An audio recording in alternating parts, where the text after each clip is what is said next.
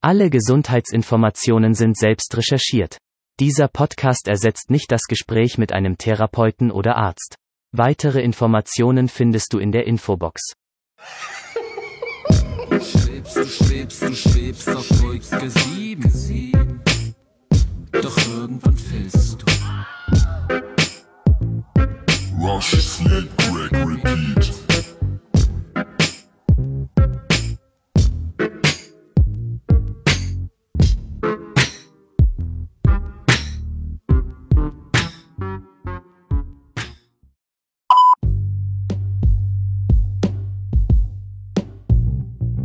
Ja, herzlich willkommen zur dritten Folge. Ähm, ja, das ist schon die dritte Folge und ich habe mir gedacht, heute erkläre ich mal, wie äh, das Crack überhaupt aussah und ähm, wie das bei mir gewirkt hat und wie das runterkommen war, warum ich halt immer ständig nachlegen musste. Ähm, also es geht darum, wenn man halt das Kokain mit ähm, Bicarbonat vermischt und Wasser, bekommt man sozusagen fast reines 80 bis 100-prozentiges Crack raus. Und das ist halt viel gefährlicher als das Kokain, weil die ganzen Streckmittel rausgekocht wurden. Und ähm, man muss sich vorstellen, das sind so klein weiße bis hellgelbe Steinchen. Und ähm, manche sagen, dass also der Name von Crack kommt entweder vom Kochen, wenn man halt das Wasser und das Bicarbonat ähm, auf einen Löffel vermischt und das von unten erhitzt, knistert es, wenn das Wasser verdunstet, aber andere sagen halt auch, das kommt ähm, beim Rauchen, wenn du es halt in deine Pfeife legst oder auf deinen Kopf packst auf der Flasche, dass da dieses knackende Geräusch halt entsteht. Ähm, den Rauch, den man damit erzeugt, der wird halt inhaliert. Ich habe ihn halt direkt immer aus der Flasche gezogen. Und bei mir hat er halt innerhalb wirklich drei bis fünf Sekunden hat das nur gedauert. Dann hatte ich schon den kompletten Kick. Das war die, der Aufstieg von der Wirkung. Und äh, bei mir persönlich hielt es meistens nur zwischen fünf und zehn Minuten an. Also man muss sich vorstellen, nach fünf Minuten hat das abrupt aufgehört und man wollte ja weiterhin drauf sein. Also bei mir war das so, ich, ich, ich, ich wollte halt diese Leistung weiterführen.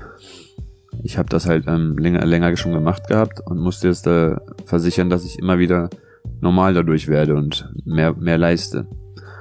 Und dieses abrupte Runterkommen, das geht wirklich innerhalb, innerhalb weniger Sekunden, so wie du abrupt drauf wurdest, so wurdest du auch abrupt wieder normal. Nur, dass du halt nicht mehr normal warst, weil der Körper ja halt ur viel Energie verloren hat und sonst was, sondern du warst ähm, geschwächt. Du warst echt geschwächt davon. Und deswegen, ähm, sobald es aufgehört hat zu wirken, war man in so einem unglaublichen Tief halt.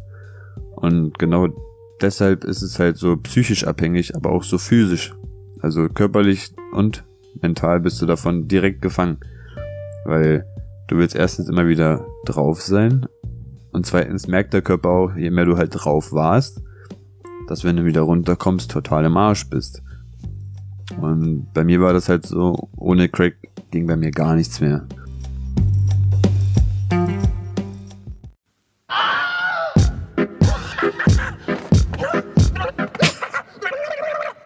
Wusstest du?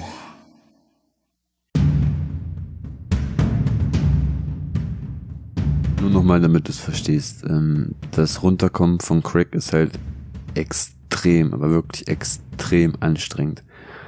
Es ist körperlich belastend und das kann halt, ähm, wie in meinem Fall, tagelang dauern.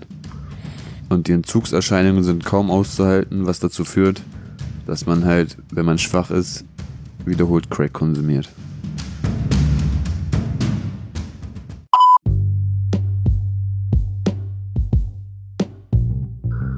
Also ich war halt ohne Crack schnell platt.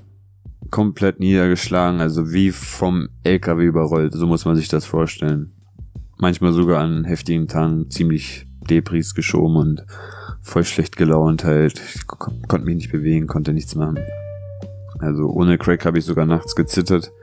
Meine Muskeln haben schon ähm, das Verlangen davon gehabt und ähm, meine Frau hat sogar beobachtet, wie ich meistens im Schlaf sogar am ganzen Körper halt schon gezuckt habe. Immer wieder plötzliche Zuckungen halt nachts.